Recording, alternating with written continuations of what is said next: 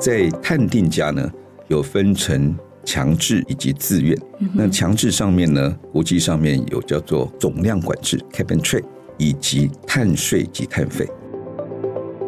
但如果你的碳费很高，嗯，高过我的减量成本，我就去减量。嗯嗯，而且我老实说，我也付不起。对我来讲，企业成本负担太大。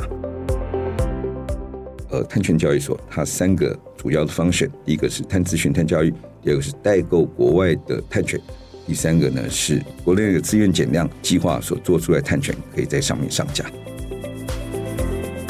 欢迎收听远见 Air，各位听众，大家好，我是远见执行副总李让军。我们今天持续访问到的来宾是安侯碳资源服务公司董事总经理黄立佳，黄总好。喂，让军好，各位远见 Air 的听众朋友，大家好。好，大家有没有听了上一集呢？我们上一集有解析一个很重要的议题，就是 CBAM 欧盟碳关税十月试行，就在今年十月哦。那企业到底要搞懂哪一些眉角呢？这个在上一集当中，黄总其实已经帮我们解析过了，包括说，呃，可能这个 C band 呢，它是要防止碳泄漏，因此产生的一些机制，还有就是说，它究竟呢有哪一些的企业是海啸第一排啊？怎么样去征收这个碳边境税的这个相关机制，黄总都在上一集有解析，所以说大家如果说要复习的话，麻烦再点选我们资讯栏连接，我们就是上一集，我们先复习一下。那我们这一集呢，要持续请黄总帮我们谈到的是说，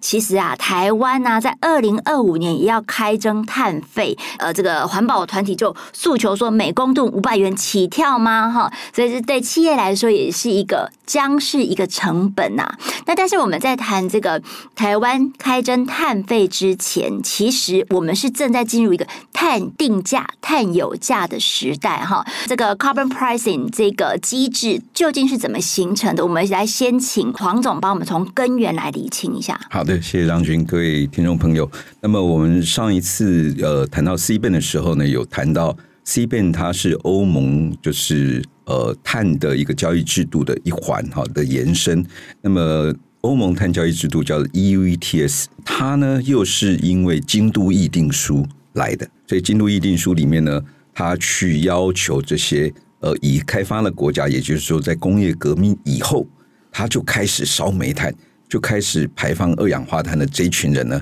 要有绝对的一个减量目标啊，要有绝对减量目标。所以呢，那么就这一群我们叫做附件一的国家呢，它就开始发展出了。总量管制，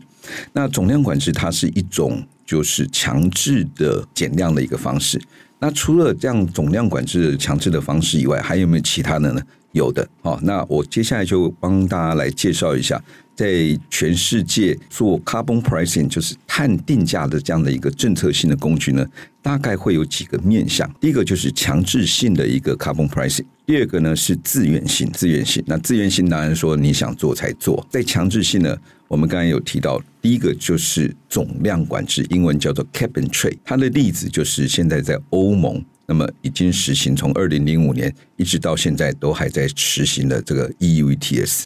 那么另外一个总量呃，另外一个强制性的碳定价呢，叫做碳税，以及我们台湾呢呃所实行的碳费。这也算是国家的力量哦，用强制下去征税或是征收费用，所以大概有这两种是属于强制性的。那么自愿性的一个碳定价呢，有一种叫做自愿性的减量。那自愿性的减量呢，我们刚才有谈到京都议定书，在附件一国家它有强制的目标，所以它走到强制性那边去。但是呢，附件一以外的国家叫做非附件一国家。它没有一个强制性的一个减量目标，所以你想做才做，所以就有一些附件一的国家，打个比方说德国，他到了印尼，印尼不是富建一国家，他到印尼呢去做一个减量的一个专案，比如说他去呃，他去把当地的掩埋场收集它的沼气，那沼气本身就是二氧化碳，把这个沼气收集以后再燃烧发电，那发电又可以取代。我们石化能源所产生的电，哦、这样就是一个对，嗯、所以它就是一个减量计划。这个是德国的公司自愿到印尼那边去，那去做的这样的一个减量计划，然后他再把这个减量额度带回去德国，让他去符合京都议定书里面的德国的、oh. 的的这个要求。嗯，除了我们刚才讲附建一国家到非附建一国家，那非附建一国家自己也可以做，所以这个是没有法规要求他自愿，所以这个叫做自愿性的减量。那这一条呢是台湾在走的，台湾的碳权交易所。那另外一个自愿性的一个机制呢，叫做内部探定价啊，内部探定价，国际上面常叫做 ICP（Internal Carbon Pricing）。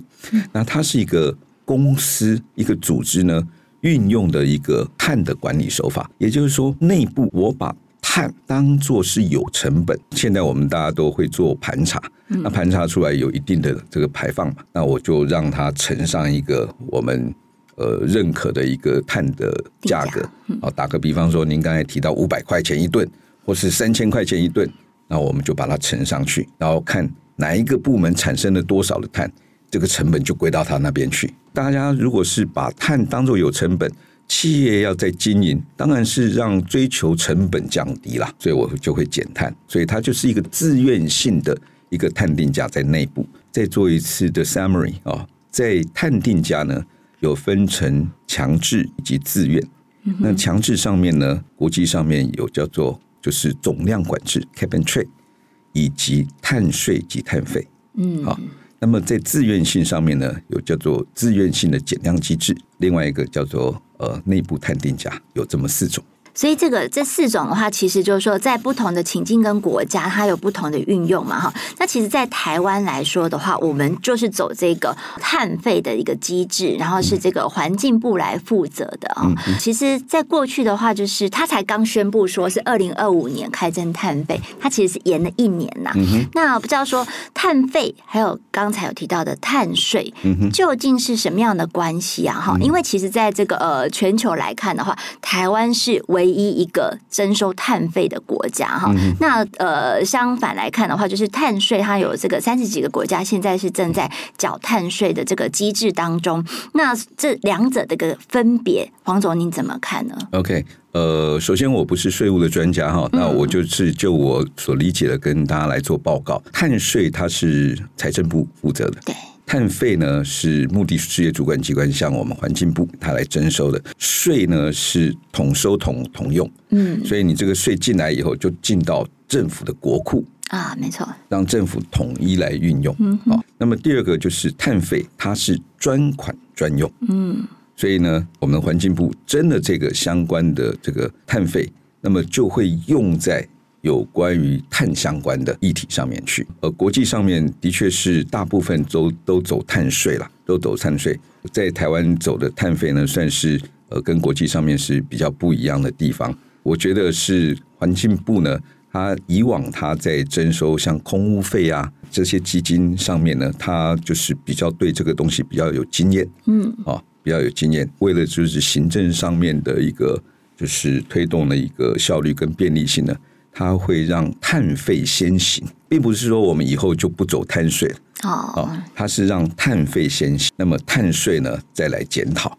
嗯哼，哦，所以呢，呃，为了让这整个制度呢能够赶快上手，那环境部最就是最呃最上手的呢，就是他以往的经验。嗯，好像是征收空污费啊，哈，或者是其他相关的环境的这个这个费用，那么他先让他来上手，那它也是一种强制性的手段。那未来是不是要检讨，要过渡到碳税呢？那国家会有一个通盘的一个一个考量。哎，其实这样呃，黄总这样讲就非常的清楚了哈。其实说碳费，所以现在是呃比较我们可以赶快小步快走的一个这个呃有效率的。方式哈，所以这个碳费在二零二五年要开征，那我们呃接下来就要问说，哦，那谁是这个首波要被征收碳费的企业？是，那这个征收的一个标准又是在哪里呢？是环保署呃，环境部的前身是环保署啊。那环保署呢，在呃之前呢就有要求是台湾有六大产业，它是高碳排的产业：钢铁、水泥、电力、石化、半导体跟面板六大产业。我再报告一次：钢铁、水泥、石化、电力、半导体以及面板六大产业，嗯，它都是高碳排的产业，高温室气体。这就是我们主要的这个台股上市柜主要的公司企业都在里面。对这些呢，它就先管制。如果说你是在这里面哈，这里面呃的的公司呢，它就会管制，大概有两百八十几家，它要求你要每一年都要做盘查，盘查完以后要做第三方的查证，查证完以后要登录到温室气体的国家的温室气体的登录平台。嗯，好，那后来呢，环保署再出了另外一个标准，就是如果你这个工厂属于制造业哈，制造业，如果你这个工厂呢，每一年超过两万五千吨的排放量。包括范畴以及范畴直接排放跟能源间接排放，能源间接排放加起来超过两万五千吨的话，你也要去做每一年的盘查、查证以及登录到国家的温室气体平台。嗯哼这样子呢，加上前面的第一批那六大产业，再加上现在的第二批这种补充的两万五千吨以上的，加加起来也有五百多家。哦，五百多家，它每一年都要申报。这一批呢，就会是。未来要缴交碳费的第一波的对象，嗯，哦，因为它是高碳排，所以这些呢会是未来呃来来管理它的的碳排放，哦，需要来缴交碳费，所以对象是这些。那黄总，那所以会不会就是到最后就是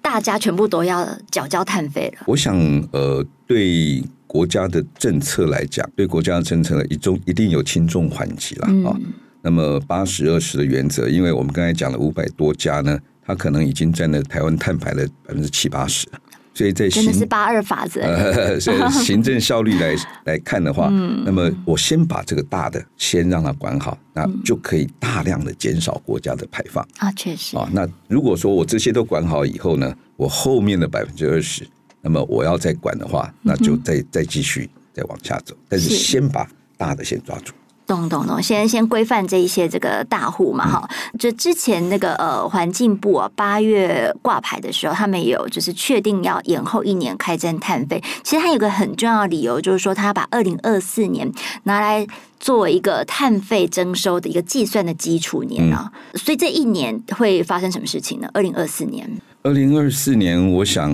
呃，是蛮多的政策的落实了。那么，包括我们上一次讲的 C ban，嗯，啊，二零二三年，所以整个二零二四年都在它的执行的时间内。对。那二零二四年呢，呃，我们的碳权交易所也已经开张了啊。对对。那到时候八月开张了。对，八月开张，那到时候也可能会有一些国内碳权、国内的碳权会产生。那以及我们现在呃需要做碳盘查。强制盘查的这些办法也出来了，嗯、那么他们也知道说，二零二五年要缴碳费，二零二四年整年的盘查都很重要。嗯哼哼，哦、所以就等于是说，就是呃，搭配 C ban，还有我们之后要开征碳费的议题，就是企业就是在忙碳盘查就对了。呃，这个 一两年，这个所以二零二三年呢是行动年的开始啊、嗯哦。那后面呢，当然这些行动的措施呢都要逐渐去落实，因为我们不要忘记了，我们有一个二零五零年的。这么一个就是近零的目标，在我们的就是气候变迁阴影法里面啊，已经落到法律里面。那它不只是台湾的一个目标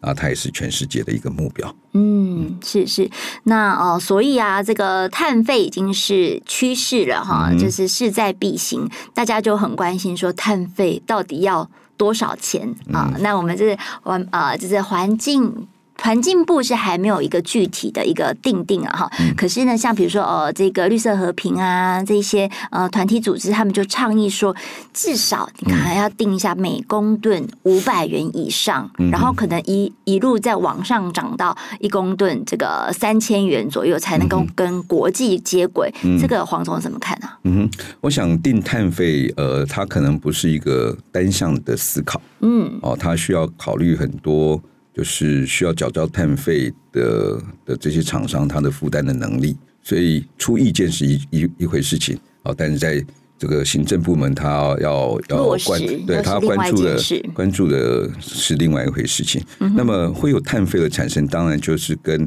我们要减量的成本是有关系的。如果说我们的碳费太低的话，哦，那比起我要减的成本要来的低，那我就不减了。嗯，我缴碳费就好啊，确实哈，就是放弃抵抗，哦、不用挣扎。对，因为你的 你放弃抵抗的成本很低嘛。是是、哦，但如果你的碳费很高，嗯，高过我的减量成本，我就去减量。嗯嗯，而且我老实说，我也付不起。对我来讲，企业成本负担太大啊、哦，所以这个呢是就呃我的减量成本来做比较，但是每一个地方减量成本都不一样。嗯，今天在台湾的减量成本，在欧洲的减量成本，在美国减量成本，在其他地方减量成本都不一定一样啊，都不一定一样。所以这个事情呢，还要看就是落地在哪一个地方。第二个呢，我们还要需要考虑到国外的这样子的一个碳费是怎么一回事情。那上一集我们谈到 CBAM，CBAM 现在它是以欧盟 EUTS 的交易价格来做以后关税的课征标准。那它现在大约是八九十块欧元，所以是三千块台币左右，嗯、差不多。所以我们现在如果是比较低，然后未来要连接到欧盟，那欧盟它那边有谈到，CBAM 有谈到说你在母国所产生的碳成本是可以扣掉的。不管怎么样，我都要缴到欧盟三千块。那如果我在台湾缴三千块，我到那边就不用缴。嗯，所以这也可能是一个国家在考虑国际国际碳费碳管理的一个时候。那么我们是不是要跟国际拉平？我举一个例子哈，就是新加坡，新加坡它现在也有碳税啊，五块钱美金，它的二零二四年呢会增加五，会到一吨二十五块，然后它到二零三零年呢，这个价格可能会到五十到八十块美金，所以它是逐年的往上调。嗯，那他也看到就是国际上面呢在反映价格呢，那么已经不再是受到当地的影响而已，它是跟国际连通的。所以我们上我们谈到 CBAM，欧盟现在是八九十块欧元，我们假设它就是九十块好。那么上一次我们也谈到美国 CCA，它是以五十五块美金为起跳啊、哦、起跳。那么我们以后都要跟他们做生意，所以不管我在台湾缴，或是要缴到其他的国家，我的碳成本是一样的，我的碳成本是一样的。这个呢，费用碳费或是碳税呢，不只是我单一个国家在看这个事情而已，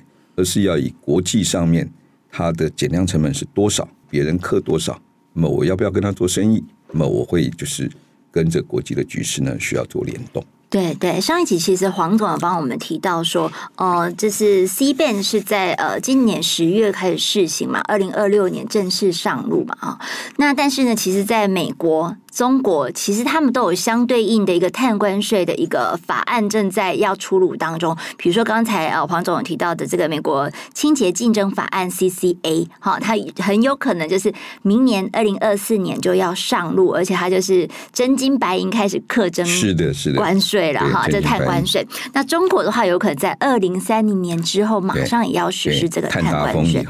对，碳达峰之后，那呃，因此这个碳费的一个就是计算，或者说我们的一个准备因应的动作，其实对台湾的企业来说是蛮重要的，对吗？我们也请这个黄总再帮我们再多谈一下说，说其实，在征收碳费里面也搭配一个所谓的优惠的费率制度，嗯、这个也是国际上面的一个趋势嘛。我想，呃，征收碳费、碳税或是总量管制这些碳的成本，哈，嗯，它不是最后的目的，它是一个行政的管理的政策，管理的政策后面都需要大家去达到减量。所以，如果说企业有减量的一个实际行动，嗯哼，那么拿出优惠，那么就是棍子跟萝卜一起来，一个诱因啊，对，一个诱因。然后，如果说有实质的这么一个减量的动作。这个才是最后我们想要看到的一个成果，是是。所以如果说能够对这些有实质的减量的一个一个公司呢，提供一些就是鼓励的政策，那我觉得也无可厚非。是是，对。但主要就是说，这个费率优惠虽然还没有定出来，但是它是鼓励企业自主减量啊，哈，就自主这件事情。嗯、那如果再谈到说，其实我们八月刚挂牌的这个呃，台湾有碳权交易所了耶，嗯、是的，是的。是那这个在整个。台湾的业界或是 ES 圈里面哈，大家都是高度的关注哈。那不过刚才呃黄总也提到说，碳权交易所在台湾的部分是属于自愿性的碳权交易。嗯、那企业可以怎么样去理解或参与这件事情啊？OK，那么先报告一下，就是台湾碳权交易所它的几个主要的功能哦。嗯、那它有三大功能，第一个叫做碳教育跟碳咨询啊，因为刚刚开始哈，台湾。这么久都没有需要咨询，对，很需要咨询，到底什么是碳权？然后我家种一盆一个盆栽，到底能不能产生碳权？这种呃，我们觉得如果可以，我要我愿意加入。对对对，那如果没有碳权的话，老实说也可以多种盆栽了哈。哦，是是是，对对对，这个净化环境是有好处的。所以什么样是碳权？这个呃，可能很多人都不清楚。那这个呢，是需要就是提供一些教育，然后咨询。那这个碳权从哪边来？哈，这个。等等，所以它第一大的功能是 education，是碳教育。跟大家来宣导，就是相关的有关于呃温室气体碳权相关的东西。第二个呢，叫做国外碳权的代购。国外碳权，那国外碳权呢？这个是自愿性碳权。比如说，我们刚才有讲到，在碳定价方面啊，有一个自愿性的减量机制。自愿性的减量机制呢，在国际上面分成三大类。第一个是国际的自愿性减量机制，哦，就是像京都议定书，附件一国家到非附件一国家去做自愿性的减量。哦，这一套方式呢，那么在国际上面叫做清洁发展机制 （CDM），清洁发展机制。那么发展到现在呢，已经有就是好几十亿吨，就是碳权哦在买卖。那这个主要是为了京都议定书，他们去符合京都议定书的一个减量目标啊，这是国际性的。但这个 CDM 呢，它因为是京都议定书发展出来，所以它给后面其他的就是走自愿减量立下了很好的一个典范，包括它里面所用的方法，怎么样叫做减量专案。它需要有个方法学，哦，那它的方法学就让很多的其他的自愿性减量机制拿来就是做做参考。好，我们刚才讲到就是国际的自愿性减量机制，另外一个呢叫做地区性或是就是国家性，像我们台湾呢，之前环保署也有抵换专案啊，国内的抵换专案，台湾本身的抵换专案讲的就是自愿性的这个减量专案，它所做出来的 credit 可以拿来。抵换其他的人的排放的责任，好，所以我们叫做 offset，好，所以叫做抵换专案，所以这个是地区性的。那另外一种叫做独立性的机制，嗯，那独立性的机制呢，就是我不是一个国家或是有法律效力的这样的一个实体来发布，我是一个独立的自愿性的机制，像是什么呢？Gold Standard 黄金标准，哦，像是 VCS 哈自被认证的这样的的碳标准，嗯，那你依据它的规则。做的减量，减量出来以后，它就认可你这个是个碳权，所以呢，有这三大方面可以来就是提供资源性的国家的地区还有第三方的。对，那我们刚才讲说，回到台湾的碳权交易所，第一个功能是碳资讯、碳交易，第二个是代购，就是国际的碳权，最主要讲的就是我刚才讲的第三个独立的、独立的，嗯，像呃 Gold Standard 所产生的碳权。以及 VCS 所产生的碳权，那么我们代购进来我们的碳权交易所，我们客户也可以直接到呃，就是 Gold Standard 去买，但是你到那边去买，那你就要自己判断，他看英文啊，然后你要看，你也不知道说那个案子呢，到底会不会一屋二卖，就是没有中介服务商啊。对，那如果说我们今天有自己的碳权交易所，那碳权交易所在很多在交易上面的风险，会帮大家去做一个管理在平台上面都可以归管的。这样子的一个碳权进来，最主要的目的是什么呢？代购国外的碳权，那最主要是让国内的公司如果要做碳中和的时候呢，可以用国外的碳权。碳中和是什么意思？它事实上碳中和跟近零碳排有一点差别哦。嗯，好。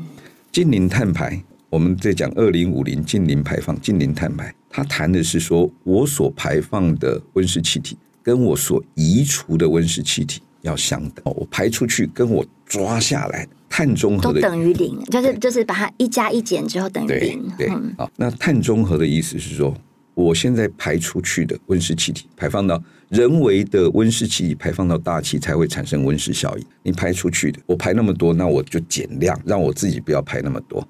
然后呢，再去做购买再生能源，也让我不要排那么多。我自己都做了很多的努力以后，可是我还有一些减量减不掉。嗯哼。这个时候我就买别人的减量，就是别人的碳权，抵消掉 offset，抵消掉我的排放的责任。排放我还是有排放哦，但是我的责任是需要让我的整个是碳中和，所以我们买别人的已经他排掉的这些碳权来抵消掉我的排放责任，这个叫做碳中和。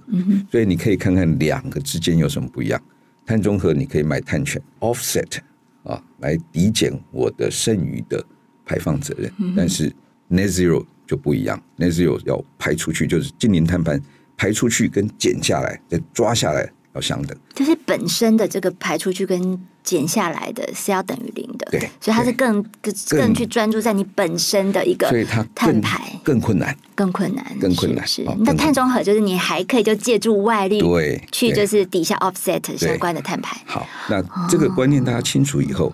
我们就是代购国外的碳权进来，因为有一些公司它要宣称它碳中和，它也许是因为供应链的关系。它是苹果的供应链，它要求你在二零三零年你要碳中和，那国内公司就焦虑了。我自己排了那么多，我减了那么多，我再去买再生能，我还是有很多还没有排，对，还没有，还没有，还没有，还没有，还还是会排啊？怎么办？排是会排，我为了达成碳中和这样的一个责任，所以我去买碳权进来抵减，我没有抵消掉的，抵消掉的这个部分。哦，所以它的需求在这里。代购进来可以让国内的公司做碳中和。了解。第三个碳权交易所的功能就是国内产生的自愿性碳权，它可以上架。国内自愿性碳权呢，环境部这边会制定一套的这个呃相关的法令规定，说怎么样叫做自愿性国内自愿性的碳权。嗯，那国内自愿性碳权你上架以后。它也可以做碳中和，它也可以别人买了可以去拿去做碳中和，对，它可以也可以做碳中和啊、嗯哦，然后它也可以抵减我们的碳费哦，因为我们刚才讲有五百多家嘛，五百多家这个是需要缴交碳费，所以你如果拿国内的碳权，那就可以抵减我们刚才所说的你要缴的碳费。嗯哼，当然要要看当时。我的碳权的价格跟碳费的价格到底是哪一个高？那企业会做选择。嗯，好，这个是第二个国内的碳权。第三个就是国内呢会有一些叫做增量，因为你开发一个案子，比如说我现在要做一个电厂，开发一个电厂一定会产生温室气体。嗯哼，所以它产生温室气体，你这等于是新增加出来的，所以它叫做增量要抵减哦。你你增加的温室气体，你要让它减少。嗯，所以也可以用我们刚才讲的这个国内的碳权来做抵减。哦，OK。那再补充一点哈，刚才国外的碳权代购进来呢，它有一定的比例也可以来抵消国内的碳费，但这个比例呢要看环境部怎么定。好，所以回到我们刚才讲的国内的呃碳权交易所，它三个主要的 function，第一个是碳咨询、碳教育，第二个是代购国外的碳权。第三个呢，是国内的自愿减量计划所做出来的碳权，可以在上面上架。嗯，是，哎，这非常清楚，这是三个层面嘛，哈、嗯。所以企业就是看说他们这个需求还有目的，然后来做一些相关机制的一些选择方案嘛，哈、嗯。好，那所以这个黄总还有没有什么就是在碳费这部分，呃，要再提醒企业界的？碳费是一个。是一个强制的机制，对我们刚才高碳排的五百多家，它是第一批需要缴交碳费。嗯，所以我们在做碳管理的时候，企业在做碳管理的时候，需要把这个成本要纳进你的预算。嗯哼，啊，预算，因为它已经变成成本要内部化。我在把它放到预算里面的时候呢，那我同时也要想到说，如果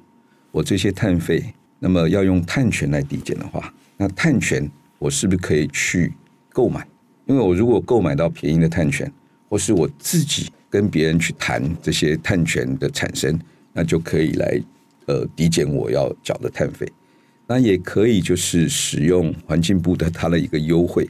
因为我如果做自愿性的一个减量的话，我可以有一些优惠的费率哦，有一些优惠的费率可以来来来实施，那就会减缓我的我的碳费的成本。那第四个呢，是碳费这个东西呢，它可以用碳权来抵减。那么我们这一群碳费的呃，因为它本来就要减量啊，因为它是受管制的，就像附件一国家一样，它是受管制的，可以跟其他没有被管制的这些公司来合作，我去减他们的量，然后呢，把它的减量呢，看怎么样，就是回到我这边碳权。